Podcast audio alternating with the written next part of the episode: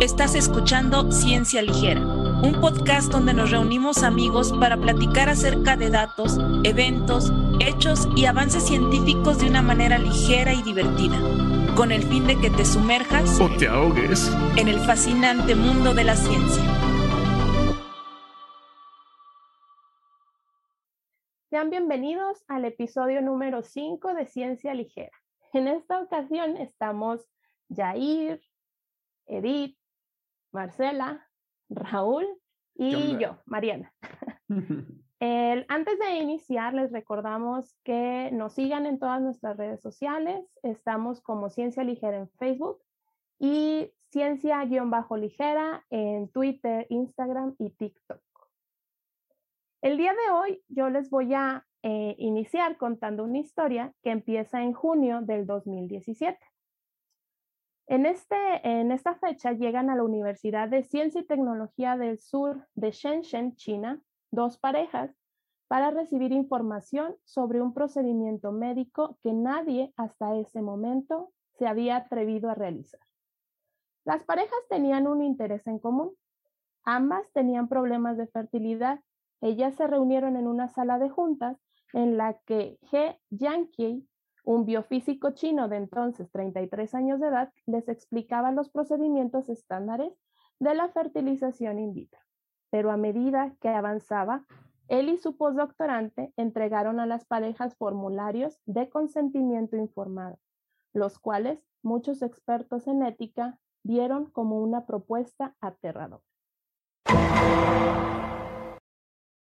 Bueno, lo que él querían hacer era eh, utilizar una herramienta pues relativamente nueva que es, consiste en edición genética, copiar y, copiar, eh, cortar y pegar el DNA para poder este, eliminar la función de un gen, básicamente. Y lo que él quería, este, este científico, era eliminar o alterar, pseudocientífico quizás, alterar la función de un gen que es el CCR5 que lo que va a hacer es producir una proteína que va a estar en las membranas de los linfocitos TCD4 que están involucrados en respuesta inmunológica. Pero no nada más hace que este linfocito, esta célula, responda dentro del sistema inmune, sino que es el responsable de que el VIH entre a los linfocitos y después pues los destruye. Si no tienen, ajá. Yo voy a hacer un paréntesis aquí para la, para la gente que no es inmunóloga que nos escucha que ojalá y sea mucha, este, los linfocitos básicamente son las células blancas, lo que se conoce como las células blancas de la sangre, y son las células que, que digamos que hasta cierto punto nos defienden contra, contra las infecciones. Pero el VIH, pues, este, se las ingenió, digamos, evolutivamente para este, atacar a estas células y de ahí agarrarse para establecer la infección. Ajá, porque sabemos que, bueno, la mayoría de los virus tiene como una predilección con, con células, con tipos celulares, y el VIH tiene la predilección sobre estas células.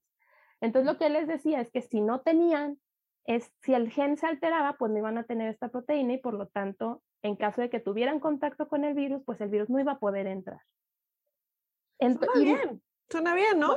ah, y además de eso, o sea, además de eso. Pero quitar, o sea, quitar esa, esa CCR5, ¿cómo se llama? Ajá, ese gen. No traerá consecuencias eh, después con una enfermedad este, inmune o autoinmune o, o, que no pueda defenderse contra otras enfermedades.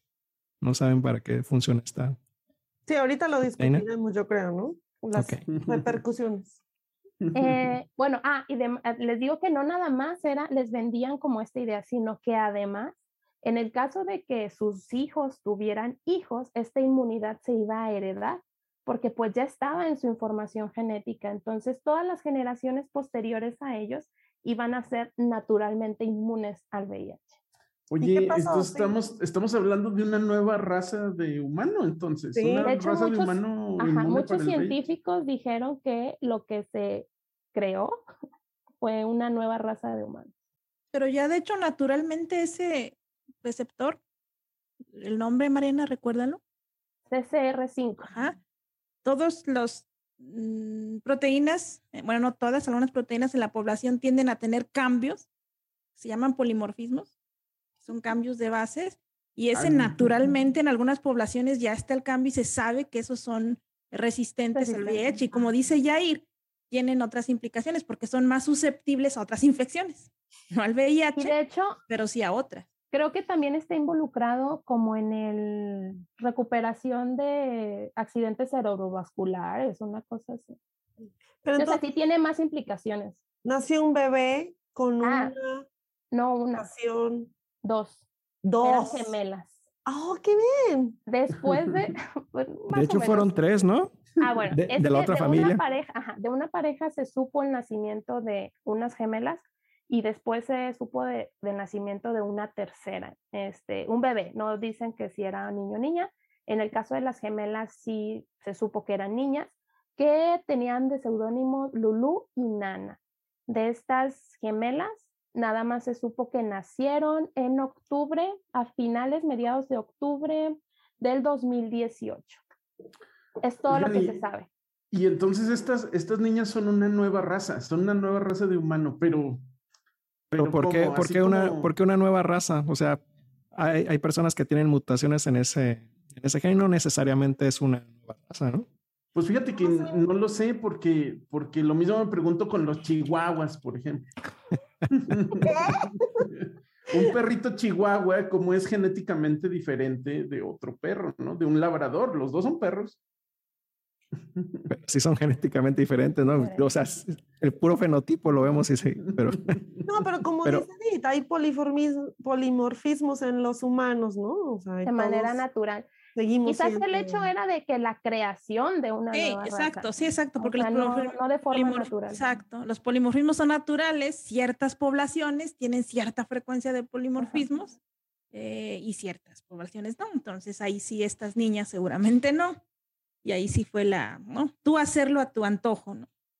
Bueno, y ya eh, todo esto se llevó a cabo, dicen que con la mayor discreción, fue en un este, cerrado, no hubo este, como publicación en, en, el transcurso del estudio, y todo se salió a la luz porque fue el propio G. Yankee, me parece, no, no sé, Aguanto, obviamente no lo estoy este, pronunciando bien, él lo dice, él sale como en noviembre, las niñas se supone que nacen en octubre y él dice en, en noviembre, yo modifiqué genéticamente. Sí, porque embriones. se quería llevar, o sea, quería porque ser el primero en la historia de la humanidad de generar humanos eh, genéticamente modificados. modificados. Quería y se fue al tambo, ¿no? de los científicos. Bueno, y cuando sale esto, claro que todos los comités de ética y todo, pues es porque ya se, ya se suponía que desde antes habían quedado este, internacionalmente de acuerdo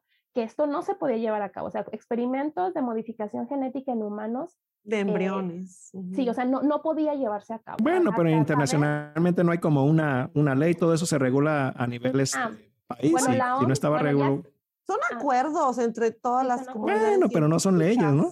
Ya hasta el 2021 la OMS emitió como un, sí, como unos acuerdos en donde si alguien iba a experimentar, que todos los, eh, todos los resultados y reportes tenían que ser públicos, porque de esto no se sabe nada, o sea, fue totalmente este, en un misterio, en, en la puerta cerrada. Pero bueno, entonces todos dijeron, esto está mal, éticamente está muy mal, entonces lo corren y a final del 2019 lo encarcelan, eh, le dan tres años de prisión y una multa que más o menos es lo equivalente a un millón de pesos. Poquito. Y ya se ganó su lugar en la historia, ¿no? Y bueno. De hecho, pero como una, un científico que no debió haber cruzado la línea. línea. O que lo hizo. Y luego, y espérenme, ya nada más o para que se terminar. Supo. Ajá, para terminar, dicen por ahí, así, este, alguien que, que, tiene como los reportes o, o tuvo acceso a, a, la información, que antes de hacer la inseminación, o sea, se modifican las células embrionarias y que se les hace unos estudios y ellos ven que no funciona. Y que aún así los inseminó. Sí, al, o sea, aparte al, de todo, ajá, ni siquiera lo hizo bien. No lo hizo bien. y que al ginecólogo que hizo la, la inseminación la, y la fertilización in vitro lo engañó y le dijo que era un procedimiento normal, que nada más lo que le hizo fue el lavado de esperma para eliminar las partículas virales. Sí, pues sí. Digo, o sea, rompió todas las barreras éticas que pudieran haber existido. Entonces, tanto sí. para el, el manipulación genética de embriones para la generación de humanos como, como científicos, pues porque está engañando, está mintiendo. Claro. Y sabiendo que estaba mal, todavía lo realizó. Ah, Pues yo creo que de que, ah, pues ya estamos aquí, a ver qué pasa. Se va a ir al infierno. Pues todo. Porque el, el Papa dice que todos los que hagan este, manipulación genética se, va- se van a ir Hombre, al que los que infierno. usen condón.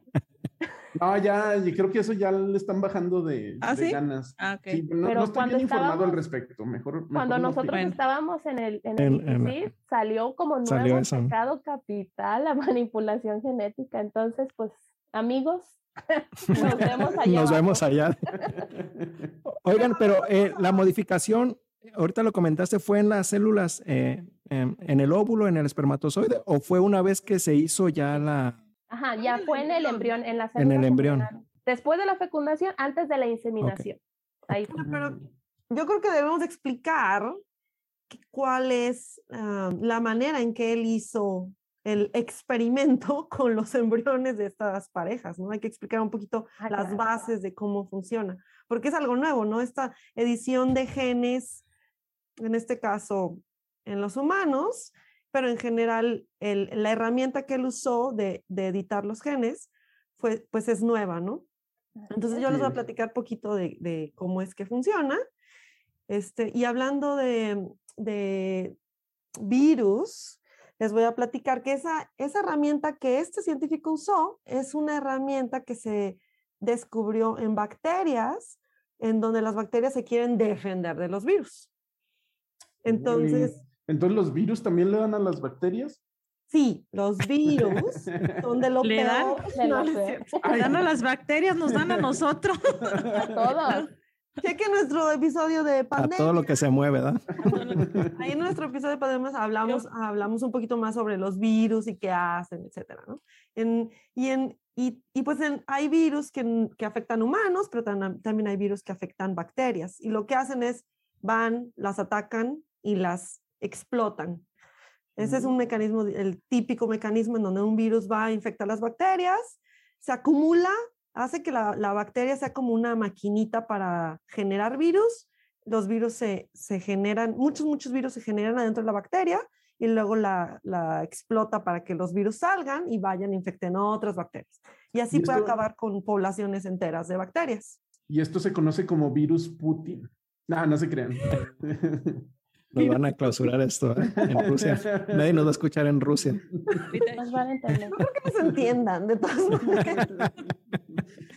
Entonces, en, en los nove- 1990, o- desde los 80, pero más en los 1990, hubo ciertos científicos que a través del tiempo empezaron a darse cuenta que las bacterias tenían datos en su ADN. Ah, Si te imaginas, cualquier organismo vivo tiene, tiene ADN y la bacteria tenía como algo muy específico en su ADN, en las letritas que siempre andamos diciendo, ¿no? C, T, T, A, T, T, G. Y entonces estaban diciendo, bueno, es que esta bacteria tiene este, esta secuencia aquí, aquí, y se repite varias veces. Ok, esta otra bacteria también, otro científico dijo. Luego, ah, mira, esta, un arquea que se parecen a las bacterias, más o menos, también tiene la misma secuencia de letras en el ADN. Y entonces empezaron a, a decir, bueno, si está en todo el reino bacteriano y en las arqueas, ha de ser importante. Y entonces empezaron a buscar por qué. Y eso a través de muchos experimentos de diferentes científicos, eh, se dieron cuenta que era el sistema inmune o el sistema de defensa que las bacterias tenían contra los virus. Oye, Marcela, ¿eso los humanos no lo tenemos? ¿Los animales? ¿Las plantas? Mm, Tal cual como ella, como las bacterias, no que yo sepa. Es, es algo particular de ellas. Ah, Yo, yo lo veo, fíjate, ahorita que comentas, yo lo veo como un análogo del silenciamiento génico. Porque ya ves, Órale. se, se ha, se ha dicho, bueno, el silenciamiento génico es cuando un, una molécula este, de RNA tiene la capacidad de apagar un gen, ¿no? Es el, se le llama silenciamiento génico. Entonces, en plantas fue donde se descubrió por primera vez. Eh, hicieron unos, ahí unas plantas transgénicas, querían cambiar el color de unas petunias, creo, y, luego vieron que querían cambiarlas a color, creo que rojo, algo así, luego las vieron blancas, ¿no? Luego se descubrieron que había un sistema que silenciaba esos genes que hacían el, color. Pero se ha descrito que este mecanismo de silenciamiento génico es para ayudar a las plantas a combatir infecciones virales. Y se ha buscado, porque, bueno, casi todos los, eucariontas, los eucariontas este, Ay, ¿qué son los eucariontas, señor científico Yair? no, está usted en el Congreso Internacional de, Lo que no son las procariotas. Esto es ciencia ligera. Los organismos que, que tienen en sus células tienen eh, núcleo, ¿no? Y una organización en organel, en estructuras en, la célula. Su, su es un organismo más complejo. Más organizado, sí. Estructuralmente quizá más complejo. Ah, exacto. Que, son las células que tenemos nosotros, ¿no? Los mamíferos y... Los, los más complicados del... Oye, pero tienes razón. El, o sea, sí, fíjate, se, ha encontrado en, en estas, este tipo de, de, células que tenemos núcleos en las eucariontas, pero se buscó y no se encontró en, en, bacterias. Entonces, yo, yo lo veo como un análogo porque si no tienen este sistema como defensa contra virus, ellos buscaron su forma para defenderse, ¿no? Sí. Yo, yo quiero hacer un comentario también rápido, rapidísimo, ahorita que mencionan lo de los eucariotas. Actualmente la clasificación del árbol de la vida, que es donde recaemos todos los organismos, son tres dominios, eucariotas, arqueas y o bacterias o bacterias verdaderas.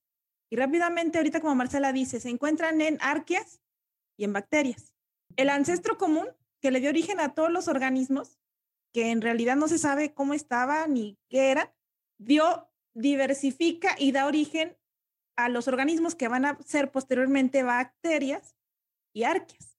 Y de las arqueas después surgen los eucariotas. Entonces es lógico pensar que arqueas y bacterias sí tengan este mecanismo de defensa y que posteriormente eucariotas como las plantas y como dice Yair, pues a lo mejor tengan otro tipo de mecanismos. ¿Por qué? Porque surge un, tipo de defensa parecido. Parecido, pero no, pero diferente, y sí que arqueas y bacterias pues compartan de este tipo. Bueno, pero en este capítulo, en este episodio nos vamos, capítulo, en este episodio nos vamos a enfocar en un tipo de defensa que las bacterias usan en específico. Ajá. Entonces los científicos lo llamaron, adivinen cómo, CRISPR. Tijeras bacterianas. Hoy de CRISPR. CRISPR está totalmente relacionado con la historia que Mariana nos estaba contando sobre las gemelas chinas que son genéticamente modificadas por este científico. Entonces hay que, hay que hablar un poquito de cómo funciona CRISPR para entender, mm, para entender lo que, entender lo que el científico le hizo a estos embriones. Y además las implicaciones que, que, puede tener, porque a lo mejor en la historia sonaba muy bonito y con muchos beneficios, pero en realidad este, vamos a ver qué implicaciones tiene y, bueno, obviamente, bueno, dejando a un lado la ética, este, cómo es que funciona, qué es lo que nos vas a explicar. Pero lo vamos a, como es ciencia ligera, lo vamos a poner muy simple. Digamos que la bacteria tiene un libro de notas, un libro con anotaciones que le vamos a oh. llamar ADN, ¿no? Y entonces es el, libro. El Note bacteriano. Sí, entonces e, ese, libro de notas pone los nombres de los virus que ya han venido a atacar a estas bacterias. Ah, viene un virus, ataca las bacterias, algunas sobreviven y dicen, ah, este virus que se llama fulanito ya me atacó. Y entonces lo que hace la bacteria es tomar, hacerlo pedacitos y luego toma parte de su, del ADN del virus y lo incorpora a su ADN de la bacteria. Entonces es como tomar una nota, decir, bueno, aquí está tu nombre, entonces eh, la siguiente vez que vengas y me ataques, voy a estar preparada, como digamos la bacteria está platicándolo, voy a estar preparada con un método de defensa mucho más em, rápido, potente contra ti. Entonces, cuando, tenemos, por ejemplo, este, mm, nosotros que nos da inmunidad, ah, tenemos una inmunidad que se adquiere o que se... Adquirida. Adquirida. y es cuando, cuando nuestro cuerpo sabe que ya fue atacado antes y entonces ya, ya tiene todos los anticuerpos necesarios, todas las defensas listas para que en la siguiente infección ataque luego, luego. Eh, así es, CRISPR es un sistema de de notas en el ADN, de anotaciones en el ADN junto con moléculas, proteínas que están preparadas como una, un método de defensa para atacar a virus que ya se sabe que fueron eh, invasores en el pasado. Digamos que es como la memoria inmunológica de las bacterias. exacto. Entonces, entonces, este, toma nota del virus que le llegó. ¿no? Tú ya me infectaste aquí. Tomo nota en, su, en su libreta. Pero entonces, ¿qué pasa cuando llegan? Dice, ah, aquí, fíjate, tengo, a ver qué, qué sucede ahí después, cuando ya ah. llega nuevamente. Bueno, cuando ya llega, entonces la bacteria, como tú mencionabas, tiene varias proteínas que, que les, les gusta cortar estos como todo el ADN o el ARN de, de los virus, por ejemplo. Entonces, cuando llega el virus de nuevo y quiere atacar, la bacteria va a, expresar o va a generar una proteína que va a cortar, bueno, va a generar varias proteínas, pero va, a generar algunas que cortan el ADN del virus. Y si eso pasa, pues el virus ya no va a poder ya no va a poder funcionar y ya no va a poder generarse más virus dentro de la bacteria y entonces la, bacteria va a sobrevivir. Es en términos generales. Y corta el DNA del virus y no de la bacteria, ¿verdad, Marcela? O sea, sabe distinguir entre virus, esta DNA enzima, del virus. Esta enzima que corta, que es como unas tijeritas, es muy, sabe muy bien específicamente dónde cortar y, no se confunde con virus. O sea, es, es un virus y en ese particular sitio del ADN del virus corta. Entonces los científicos... Pero ¿cómo saben? ¿Cómo sabe qué es ese virus y cómo eh, que tiene que cortar ahí? A ver, Porque tiene su blog de notas. Sí, porque Ah, pero ¿qué hace con ese blog de notas? ok, lo, quieres volver más complicado. okay. No, es, yo creo que se necesita para, para explicar el, Sí, tú, tú, dilo, Yair, ya, ya abriste la caja de El preámbulo. no, pues, ya es que lo mete en su blog de notas, lo que hace es sacar esas letras del blog de notas y va y, y va a buscar en el virus con, con sus letritas, con ese blog, a ver si el virus lo tiene, ¿no? Va y recorre y si lo tiene, ah, dice, ah, aquí estás tú. Entonces cuando hace match, cuando encuentra... 100% match lo corta. Sí, tienes razón, ¿no? dije esa parte, pero sí. Por eso es tan específico. Lo, lo, exacto. Lo digo porque se va a necesitar después para. Sí, sí, sí. Más bien llevas como una guía, ¿no? Que así se llaman, de hecho. De hecho Sacas esa guía, esa guía. Eh, saca su blog de notas. Te guías con este exactamente y ahora sí ya identificas. Y bueno, me voy a, brincar un poco, o sea, eh, a través del tiempo. En el 2012, después de que varios grupos de científicos estaban haciendo experimentos y estaban aportando evidencia sobre este CRISPR, este sistema CRISPR de defensa en bacterias y oh, que, era muy importante para que las bacterias fueran resistentes. Por ejemplo, hubo unos científicos que usaron esta, esta herramienta para volver a las bacterias resistentes a ciertos virus y entonces mantener el cultivo de bacterias que hacían yogurt. Ya ves que el ah. yogurt está hecho con bacterias, ¿no? Y entonces un problema típico era, bueno, es que los virus infectan las bacterias del cultivo que nos va a dar el yogurt, cierto yogurt en una empresa. Y entonces dijeron, no, hay que usar esta herramienta de CRISPR para decirle a la bacteria, ya este, este virus ya lo conoces. O sea, lo, lo que hicieron los científicos fue escribir en el blog de notas de, de las bacterias. a ver, eh, este virus yo quiero que tú lo reconozcas, ¿no? A ver, los investigadores dijeron, aquí está, le escribieron las letritas, ¿no? Este, este, virus te cae gordo, no lo quieres. ¿no? acuérdate lo que te hizo, amiga, date cuenta. Y entonces así, pues, eh, estos científicos fueron, uh, hicieron un importante hallazgo en el, en el sentido de que lo usaron como una herramienta, ¿no? O sea, se dieron cuenta que las bacterias podían ser resistentes al ataque de los virus. Pero luego llegaron dos científicas eh, que creo que no hablamos de ellas, ¿o sí? En, nuestra ¿Mujeres? de la ciencia. No, porque, porque este es no, sí fueron reconocidas, ¿no? Este es, este es un evento de, sí, científicas reconocidas. Se llama Jennifer Douna y Emmanuel Charpentier. Bueno, es carpintera, vamos a dejarlo. Carpentiera. Dona y carpintera. Carpentiera y el de Dude. Y ellas dos lo que hicieron fue, uno, bueno, para empezar, ellas fueron las que ganaron el premio Nobel por CRISPR en el 2020, el Premio Nobel de Química en el 2020, por sus aportaciones en generar una nueva, una herramienta de edición genética. Y entonces lo que hicieron ellas fue saber cuál eran los, cuáles eran los componentes principales y primordiales de este sistema de defensa bacteriano. Ellas lo describieron, lo caracterizaron. Es esta enzima que es la que corta, las, como la tijerita. Es esta, estas moléculas de ARN que llevan la secuencia específica con el nombre del virus, digamos, que, que quieren cortar y así, no todos los componentes, ellas lo, lo descifraron así súper bien y luego además aportaron, lo, lo simplificaron. O sea, había dos, dos componentes y ellas juntaron esos dos componentes, dos moléculas de ARN, los, las juntaron para simplificar el, la herramienta. Y además, después también dijeron, esto es una herramienta que se puede usar para editar genes. Y de, eso fue un artículo científico que ellas publicaron en Science en el 2012. En, la revista Ciencia. En la revista Ciencia del 2012. En Ciencia Hard. Y, adivinen qué se dio a partir de ahí. ¡Pum! Todos los, todos los científicos del mundo estaban interesados en saber cómo funcionaba esta nueva herramienta.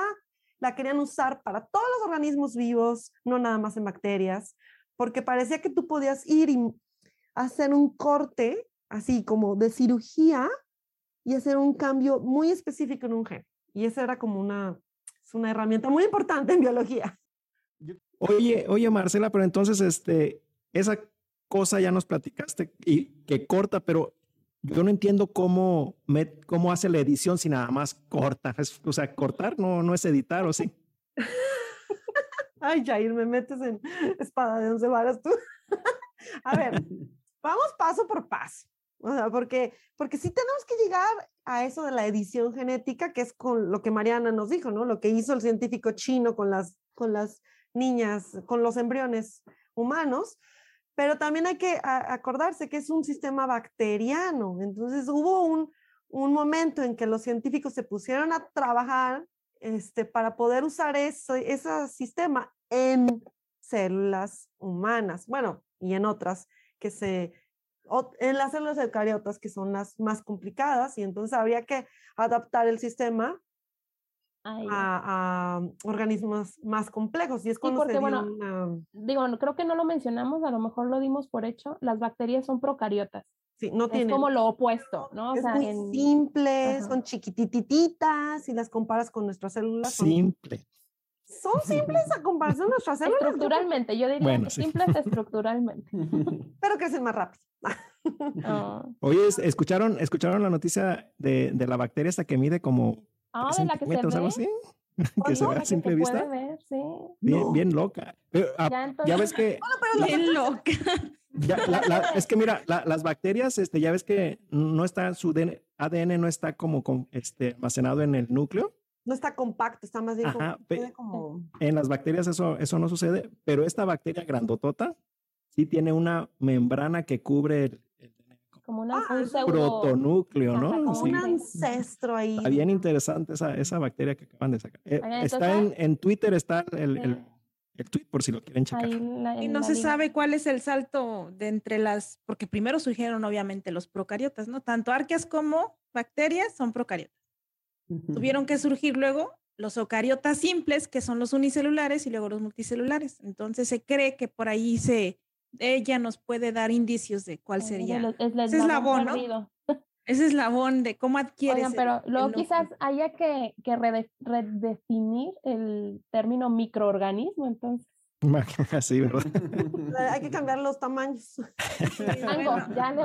Oigan, y entonces CRISPR no se utiliza solo en humanos o solo en cualquier célula. No, se usa solo en bacterias, ahora se usa en cualquier tipo de célula y, y fue gracias a otros científicos, entre ellos uno que se llama Shang, de, también de Estados Unidos, y entonces hubo ahí, estoy segura que Raúl nos puede hablar sobre el tema de cómo hubo una pelea tremenda entre Dosna, Charpentier, que son las, del, las que ganaron el premio Nobel en el 2020, Pero en el 2012 hubo una pelea ellas contra otro grupo de científicos que lo que hicieron fue publicar datos sobre cómo finalmente puedes usar CRISPR, el sistema de CRISPR en células humanas, que era pues el paso más importante para poder usarlo como una herramienta de edición genética. Eso, fíjate, eso, eso me cae gordo porque ¿Por qué? pasó lo mismo con, con, con, el silenciamiento génico que les platicamos. Se descubrió en bacterias, la persona que lo descubrió fue, perdón, en, en, en, bacterias, en plantas, la persona que lo descubrió fue esta de las petunias, pero él no le dieron el premio Nobel, se lo dieron a uno que hizo, eh, que usó el mecanismo que él encontró en un gusanito, ¿no? Porque ella era más con eso. Nada más porque lo usó un gusano, pero si lo encontró el primero en, en plantas y no, y no le dieron a él el. Bueno, es que no le puedes dar el premio Nobel a todos los científicos y todo el. Pero al que lo descubrió. El premio Nobel solo se puede compartir entre tres personas máximo. Máximo. Y entonces hay este, una controversia porque se le dio a Dudna y a Charpentier y se dejó a Feng Shang fuera, del premio Nobel. No se lo merecía, la verdad. A ver, vamos pues a. no lo encontró, nada más usó lo que ya estaba. Vamos a platicar esto. Pero él dice que no, que, que él dice que ya tenía. Sí, a toro pasado, pues ya. a ver, entonces platíquenos qué hizo Feng Shu. a ver qué hizo Feng Shu, pues. ¿Qué hizo Feng Shu? Se llama Shang. Feng Shu. Feng Shang. A ver qué hizo Feng Ah, Feng Shang. Dice que el Feng Shu.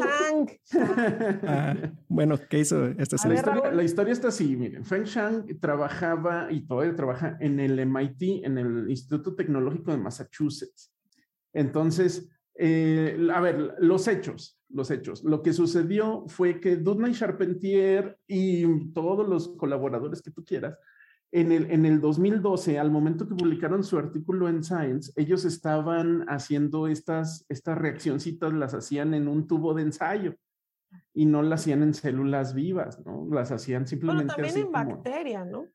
Sí, pero en bacteria, digamos que las bacterias les ganaron la primicia en hacerlo, o sea, de, hacer, pasarlo de una bacteria a otra bacteria, pues, eh, ¿no? Y, lo podían hacer ellos en, una solución, en una agüita, pues ahí hacían la reaccióncita y muy padre, ¿no? Pero Feng Shang, eh, él, él es un neurobiólogo, ¿no? Entonces él no solo encontró la manera de hacerlo y de hacerlo funcionar en células, este, en células de animales, sino que lo estaba haciendo en neuronas, ¿no? Y en, células madre que, precedían al cerebro. Entonces... Pero no fue el único. Pero, o sea, ¿qué cambio diferente a lo que hizo Downa tenía que hacer él para que fueran en, en, en, eucariontas? Cambios muy obvios. claro, claro, claro. o sea, ¿cuáles cambios puedes saber? Pues sí, a ver. Tienes el sistema en bacteria, la, la, la, enzima que es la, la, tijera, digamos que corta el ADN. Bueno, corta en bacteria y corta en eucariotas también. No, pero, pero no va a cortar tan eficientemente porque la, la, eh, proteína la tienes que ah, la tienes que ser más eficiente. Tienes que digamos, darle como la receta a la célula humana sobre una, sobre una enzima que viene de bacteria. Entonces tienes que decirle, ok, esta enzima de bacteria le vamos a cambiar ciertas características para que sea más eficiente, para que la humana la pueda usar. Esa es una. Pero es que la, proteína lo que hace es reconoce DNA y el DNA es el mismo en, en bacteria y en... Pero es, que, pero es que tiene que ir además al núcleo a dónde está el ADN en la célula humana. En la bacteria, ya el ADN está ahí por donde sea. Disponible. Pero, pero si pones una enzima bacteriana en una célula humana, tiene que ir y meterse al núcleo, o bueno, tiene que estar en el núcleo. Y entonces eso era algo que Shang hizo. O sea, bueno, el punto es que no fue solo Shang, también hubo otros, otros científicos que, que todos al mismo tiempo, casi al mismo tiempo, hicieron que la herramienta funcionara en células. Pero ya había salido el trabajo de Charpentier o todavía no. Ahí te va, a eso, a eso voy. Seis meses antes. A eso voy, a eso voy. Este, Charpentier publica, ¿no? Su trabajo y seis meses después, eh, pero sus trabajos sigue siendo in vitro y seis meses después publica Shang, pero ya aplicado a, neuronas. Entonces, bueno, hasta ahí todo bien. Eh, Charpentier y Dudna, en el momento en el que ellas publican, meten una solicitud de patente Entonces, este, para proteger, ¿no? El, el, El hallazgo. el, el hallazgo, pero se tarda, este trámite pues se tarda, ¿no? En el momento en el que Shang mete su patente, les dice a los del MIT, oigan, pues miren, yo hice esto, y, y, eh, esto ya está publicado, eh, ellas lo están intentando patentar, pero yo lo quiero patentar en, en células este, humanas, ¿no? Y en células, este, pues en, en, de manera funcional. Ahora, antes, digamos que antes era una curiosidad bacteriana que no se sabía si iba a funcionar en humanos y si iba a tener aplicación médica. Pero la idea fue de ellas en decir que la pod podían usar, Podía usar. eh, como una herramienta. En Claro. Ahora, ¿qué, qué patentaron? El sistema, las, las proteínas, porque Cas, bueno, la proteína esta que corta la tijera, hay una variedad de tijeras, ¿no? Sí. Entonces, ¿qué patentaron? ¿Ese tipo de tijera o, la, o todas las tijeras? No pudieron. El uso Es que no, no podían patentar todas las tijeras, no podían patentar todas las tijeras porque fue Shang quien se encargó de diseñar todas las tijeras que hay. Entonces, digamos que él, él permitió la diversidad de aplicaciones que tenemos hoy en día. Oigan, pero poco se todas. Pero, o sea, los diferentes tipos de, de- de tijeras están en, en las bacterias, ¿no? pero Las se puede 13, las 12 patentar- están en, en las, en las bacterias. se puede patentar algo biológico que ya, o sea, que, que existe. No, patentas como el... El proceso. ¿El descubrimiento o qué? La aplicación. La Ajá, aplicación. el uso, Ah, la- sí, el proceso. pues. Sí. Pero sí, bueno, porque sí eso- tienen ciertas modificaciones, ¿no? No las utilizan así tal, tal, tal, tal cual, porque de hecho, como viene de bacterias, cuando lo aplicas a humano, tienes que modificarlas ligeramente para que tu sistema inmune no las reconozca. Pero fíjense, a ver, aquí, eh, aquí viene lo bueno. Shang dice, bueno, el MIT dice, pues ustedes tienen lana, ¿no?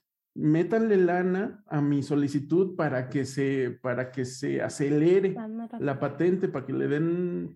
Y el MIT, pues viendo la posibilidad, dijo, dijo, órale, es que esto tiene muchas aplicaciones como muy chidas y sí es muy importante. Y entonces le dijeron que sí y metieron la lana y la patente se la dieron primero a Shang. ¿Merecida? Nada más porque le metieron ¿no? billete. Este, es- pues sí, No, nada más no, porque le no, metieron billete. Pero, o sea, pero es merecida que se la hayan dado a él. merecida no Es lo lo sé, que. merecida no lo sé, este, pero lo que Pues no, pues porque él no lo descubrió. Estamos hablando de no lo los hechos, ¿no? Pero él lo mejoró y lo, lo- lo adaptó a las células humanas. Y bueno, y el hecho, fuera de la, de la interpretación, es que él obtuvo la patente primero, ¿no? Claro, todo, todo esto es así como gris, es un área gris, y cuando ya se meten los abogados, ya todo esto se vuelve un despapalle. Pero mira, lo que sucede también es que cuando tú metes una patente, el que mete la patente también debe, debe de checar las patentes que están en proceso, ¿no? de hecho, Y de hecho- De hecho, en la patente que está en proceso ya está protegida también. sí, y Entonces, ¿cómo fue posible que se la dieran a, a, a este señor si ya estaba la patente? Porque Donna, no. Donna hizo eso, eh, puso como un- un, este, una queja, digamos, al, con Pues las claro, ya estaba Oye, protegida. Yo ya tenía una que en, en el 2012, en mayo, hace seis, siete meses, ¿por qué le estás dando a él la patente cuando yo la, la, la aplicación, mi aplicación de patente la hice antes, nada más que no le metí dinero de más para que me la aceptaras tan rápido? O sea, y entonces hubo un, un juicio. Así que Berkeley se ponga las pilas para la próxima. No, pues sí, Donna no ganó el juicio de todas maneras, pero Donna tiene las patentes en otros países, incluyendo México, y Claro, Donna se queda con toda la parte que no es. Estados Unidos. A ver, aquí no nos vamos a pelear por CRISPR y por señores qué que ni Sí, sí, conocemos sí. y que... Sí, aquí, esto es pasión, Edith. Sí, Pero nada aquí no, también es vienen a pasión, escuchar- aquí no vienen a escucharnos pelear, o sea. Claro, pues Igual eso y luego no. nos dedicamos, Peleando. luego nos dedicamos a ver un capítulo específico de eh, Peleas entre científicos. como no, no, no, no, no, de, de Ah, si qué buena fue idea, qué buena No, pero yo creo que la discusión está buena, Edith. O sea, No, defender diferentes puntos de vista está bien. No, yo no le veo nada. Sí, pero Pero yo ¿sabes digo que después creo un que- Hasta se va a poner más interesante que una va a estar Lo que sí creo que, que ¿por qué no se unieron? O sea, ¿por qué no colaboraron para que juntos tuvieran la patente? Es lo que, lo que no me queda claro. ¿Por qué en vez de separarse y hacer sus cosas por separado y, bueno, supongo que... Pues querían- porque le metió dinero rápido el otro. No, pues lo podemos ganar con dinero y pues. Pero si hubieran como evitado muchas cosas si se hubieran juntado y hubieran hecho la patente juntos. Bueno, pues ya ves que también en el, en el mundo de la ciencia están los egos, ¿no? Sí, de que yo fui. Ujú. Bueno, Y bueno, el este, el- el- yo nada más quería agregar que eh, parece ser que ahora la, la patente, digamos que la tiene, así como dijo Marcela, la tiene ganada Dudley Charpentier en Europa, ¿no? Mientras que en América, en Estados Unidos, pues es de Shang. Y entonces, este, existen los rumores de que la Academia de Ciencias de Suecia le dio el el Nobel a Charpentier y a Dudna como para mandar un mensaje de decir, bueno, sabemos lo que hiciste a Shang y no te lo vamos a reconocer, ¿no? No te vamos, no te vamos a honrar esa tranza que no nos parece bien y entonces como nosotros decimos a quién le damos el Nobel, pues no te lo vamos a dar a ti. ¿no? Pues ya tenemos el sistema, ya tenemos la patente, lo usó antes o no. Luego, ¿qué hizo este, este chavo? O sea, sabemos, por lo que nos platicó Marina, que hizo una edición genética. Este chavo iba entonces, ¿qué a, los congresos a ver a Doudna y su, y su trabajo. De hecho, hay una foto de él con Doudna así de, en, en uno de los institutos de allá de Cold Spring Harbor. Y él iba con la gente y platicaba con los científicos y a uno que otro científico sí le dijo de lo que estaba pensando en hacer. Fue con un científico en Stanford y le dijo, oye, yo tengo la idea de hacer CRISPR en ese, en ese gen, porque, porque en mi país el HIV se ve muy mal, la gente, bla, bla, bla. O sea, él, él ya tenía la idea desde hace bastante tiempo en hacerlo y le comentó a algunos científicos y los científicos le dijeron, "Mm, no, estás loquito, no lo hagas. Más- nomás lo tiraron a loco. Nada más voy a aclarar algo para la gente que nos está escuchando y por si acaso existe la, la confusión. Eh, Feng Shang es un investigador muy bueno del MIT, eh, no es el mismo que hizo a las gemelas este, Claro. transgénicas. ¿eh? Exacto. Que es un científico que no le salieron la bien- no hizo bien los, los experimentos y además no debió de haberlos hecho. Pero ¿por qué no los hizo bien? ¿Qué, ok, ¿En qué falló? Raúl, Ah, bueno. A ver, este, eh, básicamente, básicamente él intentó este, volver transgénicas a todas las células del embrioncito de, del- que estaban utilizando para la fertilización in vitro. De hecho, el- esto funciona como que tú tienes muchos embriones y les, les aplicas la modificación y con este, el CRISPR, con el CRISPR y, y muchos pegan y muchos no pegan. A ver, pero a- esa, esa modificación, porque hemos hablado de esa modificación. ¿Qué es esa modificación? O, eh, es- eh, yo, ¿El corte es una modificación nada más? O sea, si se corta y vuelvo a pegar, no pasa nada. O, o a ver, No, platícame cómo no, es, es a ver. más, no es nada más que se pega y ya, o sea, la Ajá, ajá. célula tiene mecanismos de reparación del ADN. Cuando el ADN se daña, la célula tiene al menos dos importantes mecanismos para reparar el ADN, ¿no? Sí, Y lo, que, lo que hace es eh, quita letritas y lo pega o pone letritas para poder pegar. Y Entonces eso cambia el gen, ¿no? Tiene un repercumiento, reper, Una Repercusión. repercusión. repercusión, perdón, una repercusión en la proteína, ya no va a ser funcional o simplemente No se va a se crear. va, no se va a hacer, se va a ir a de- degradación.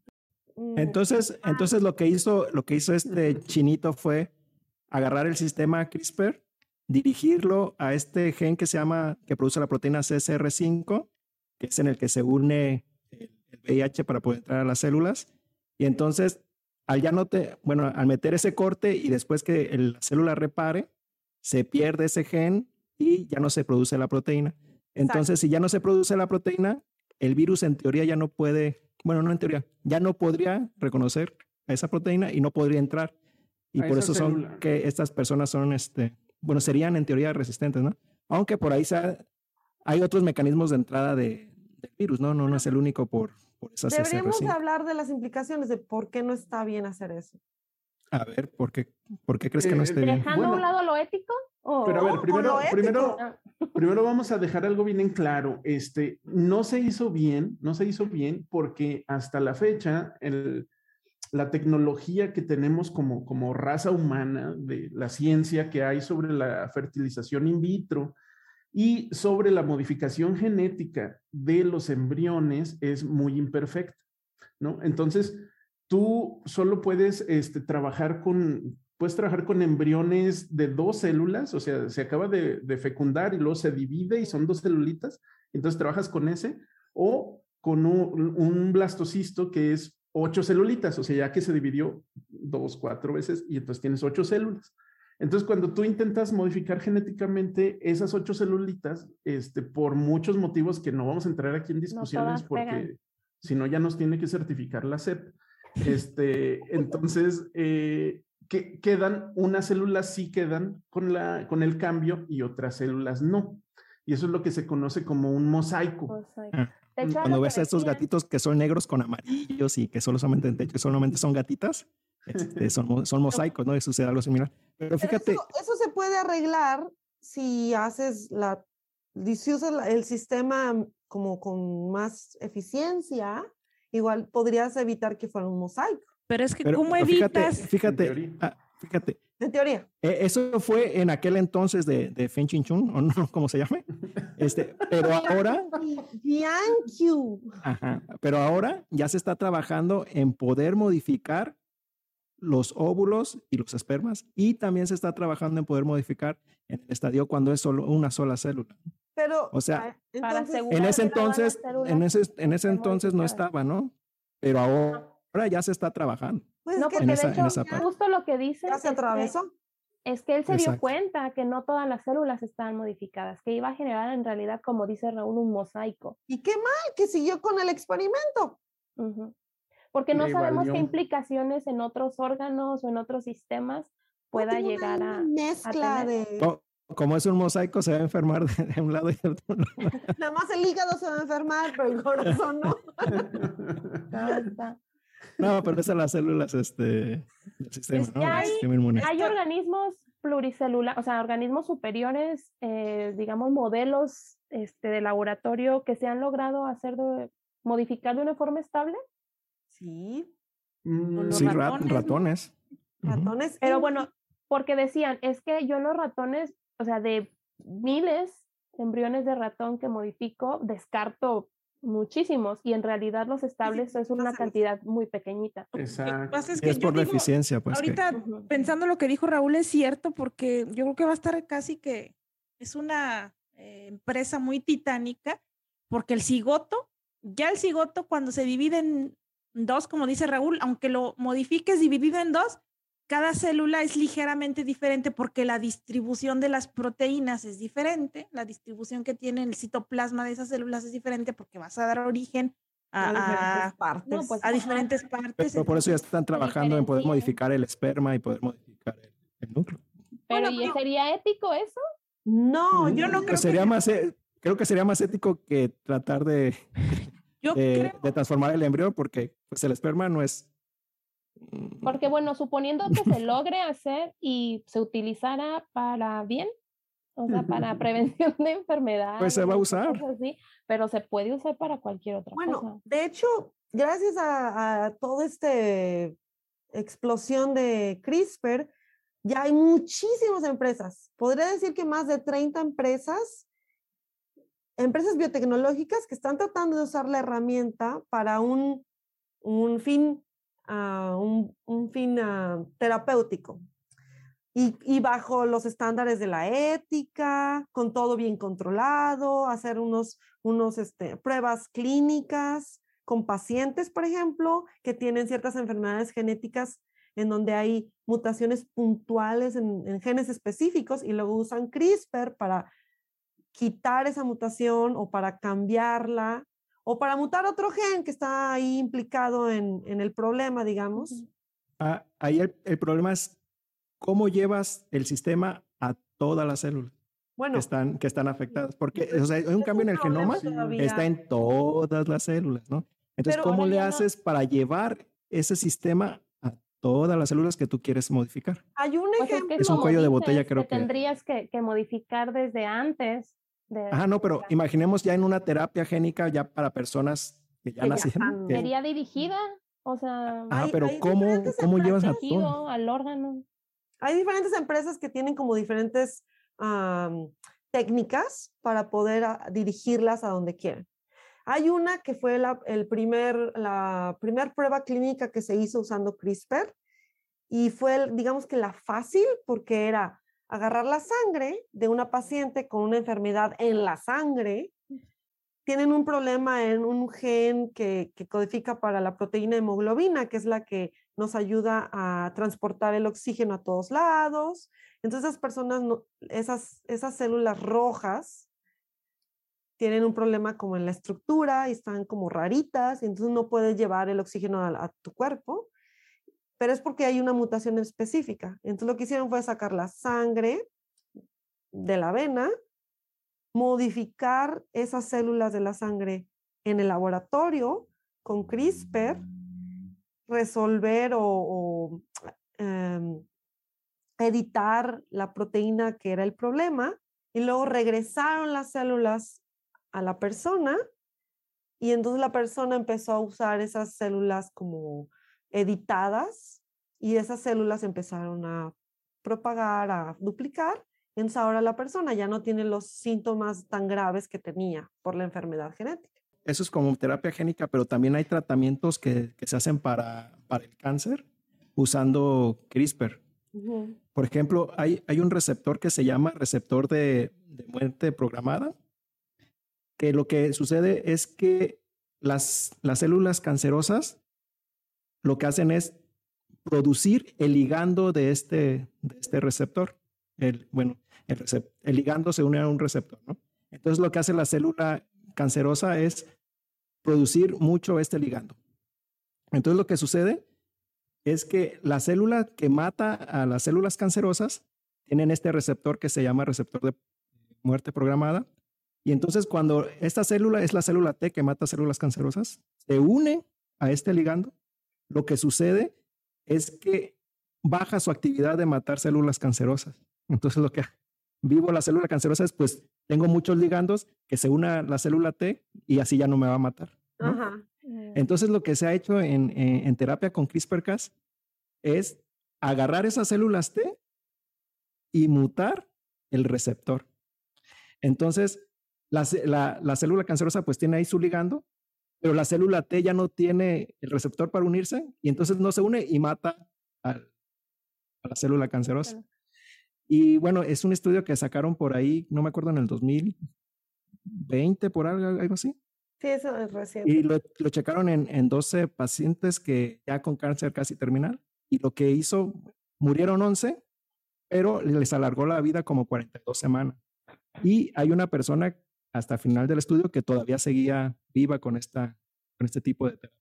Sacaron las células T, mutaron ese gen y luego se las volvieron a meter y así pudieron sobrevivir cuantas semanas y una persona que todavía estaba viva al final del estudio, ¿no?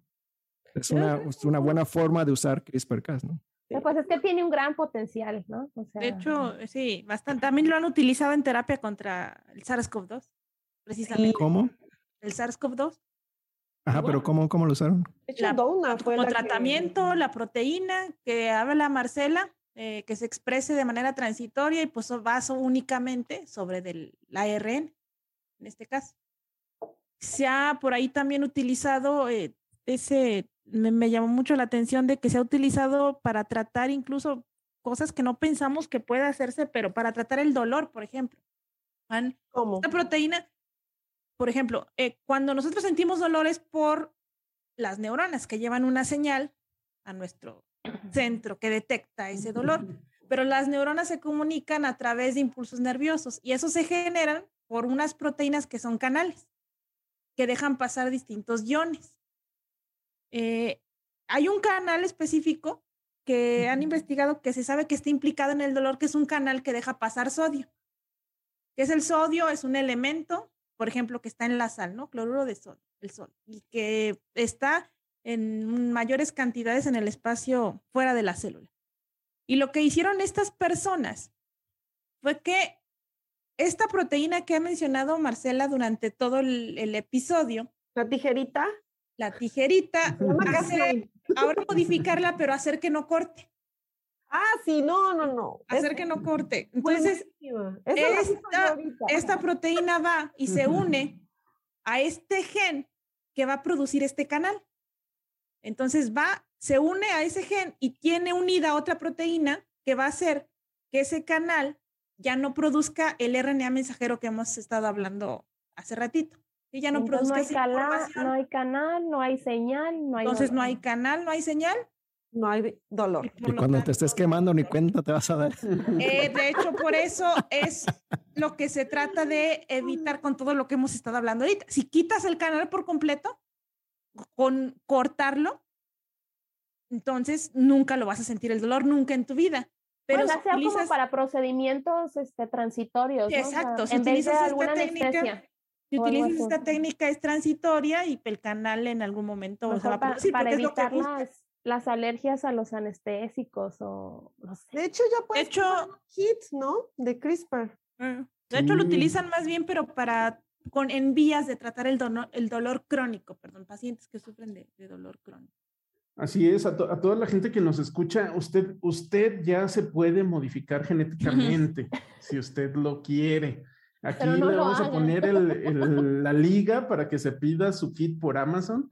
Este, porque resulta que ya hay empresas que lo están vendiendo al público en general para que hagan. Pero me imagino que son como esos champús que dicen que tienen DNA de, de, de no sé qué, que no sirve para- Bueno, ¿De qué te Este- serviría a ti un kit de CRISPR? Como la pomada de marihuana que venden en, el, en las sí esquinas que no tiene. Sí, el CRISPR se usa para tantas cosas diferentes. Y fíjate, luego No se oye mar...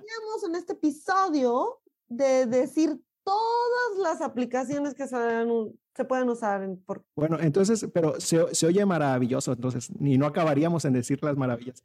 Pero ¿qué tiene cosas en contra? Debe de tener algo, ¿no?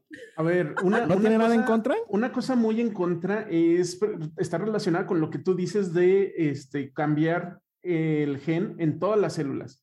En una, en una persona ya adulta, pues no se puede hacer, ¿no? La, la- la manera más fácil en, que tú lo podrías hacer es desde la fecundación. Así como tú lo dices, si, si el espermatozoide ya está modificado y el óvulo ya está modificado, pues entonces el bebé que se forme de, ese, de esa fecundación, pues va a estar modificado. Entonces, esto, esto nos lleva un poquito a la novela de Aldous Huxley, a la de Un Mundo Maravilloso, ¿no? Porque en esa novela todo mundo nacía por fertilización in vitro.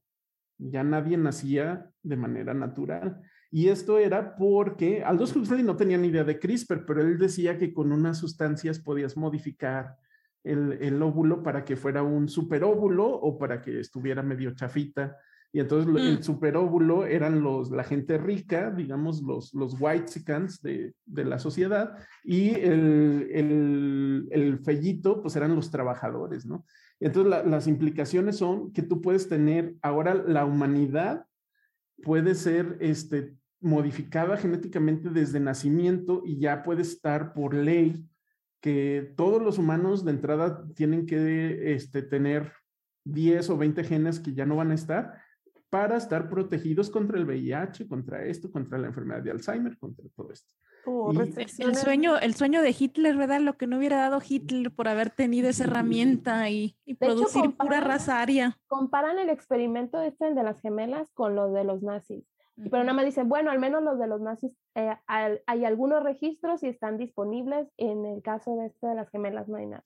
Claro. Escucha nuestro primer episodio de Ciencia Desquiciada, donde hablamos precisamente de experimentos eh, nazis, de la ciencia desquiciada. Y entonces, Pero, ¿qué pero, otra claro, cosa en contra pueden encontrar entonces? pero claro. ¿qué pasa, ¿qué pasa con la gente en ese futuro? ¿Qué pasa con la gente que nace de manera natural? Pues pero son pues si vienes de- discriminados. de, pero si vienes de, de padres que ya fueron modificados, Ah, pues este, puede ser, puede ser. o sea, a lo mejor Pero puede- necesitarías o sea- modificar una generación y ya No, no, demás- porque en el transcurso de tu vida tú sufres mutaciones y que pueden ir este, hacia las células este, que, que, dan- que producen el óvulo, que producen Pues sí, espermatozoides, ¿no? Pero ahí No te va otra, Mariana, ahí te va otra. Imagínate, imagínate que tú tienes la protección del seguro, este, del segu- de la compañía de seguros que a ti más te guste. Ah, yo pensaba que del IMSS. Sí, yo también. Del IMSS o del IMSS. que el IMSS te incluye tres genes, ¿no? Sí, uno.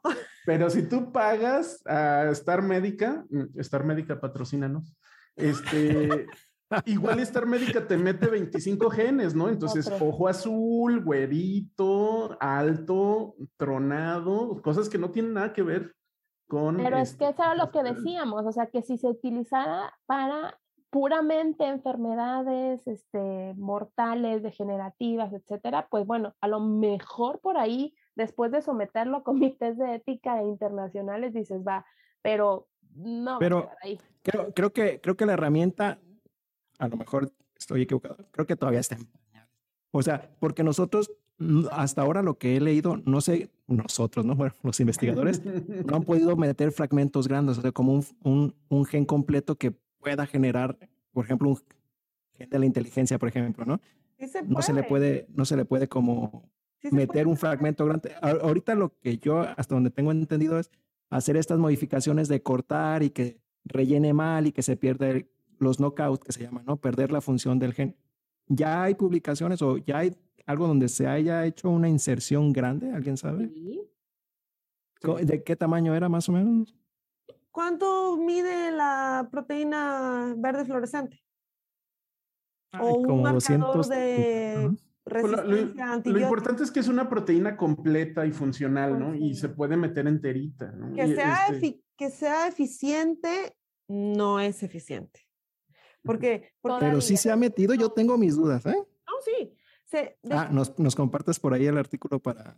No, uno no es como 20 mil. bueno, con uno, para, para, para ver que sí se puede. Sí, sí se puede. Lo que pasa es que no es eficiente.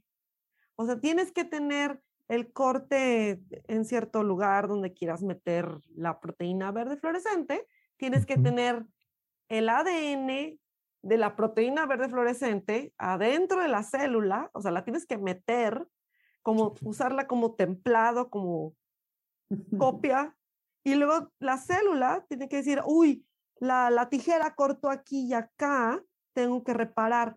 Y luego lo, si, lo puede reparar por diferentes mecanismos y lo dice, ah, bueno, voy a usar este templado, lo voy a meter. Entonces no es eficiente o dependiendo, pero la gente está tratando de hacerlo más eficiente cada vez. Yo creo... Me interesaría leer esos artículos. Uh, ahorita eh, los artículos que yo vi, ahorita 2020, 2021, están viendo la manera de eh, reducir los mosaicos en embriones. O sea, hay una línea de investigación ya para la fertilización in vitro. Para que sean todas las células modificadas ya yo creo que, de forma estandarizada. Así es. Yo no sé reserva de lo que aquí me van a matar, pero yo creo que eso no va a ser posible. A lo mejor no nunca, pero nos falta un mundo para eso. ¿Por qué? Porque así como la técnica está en pañales, no está, está Bueno, yo dije que está en pañales. Pero no, sí está en pañales porque no es perfecta. Pues, no, o sea, no es perfecta, no es perfecta. ya cruzó la línea, ya No, claro, pero es, como, como cuando decimos que en realidad no conocemos eh, del mar, del fondo del mar, conocemos muy poquito, ¿no? Yo creo que para la, la, técnica, poder perfeccionarla, hay que conocer ese sistema sobre el que lo estás perfeccionando. la célula.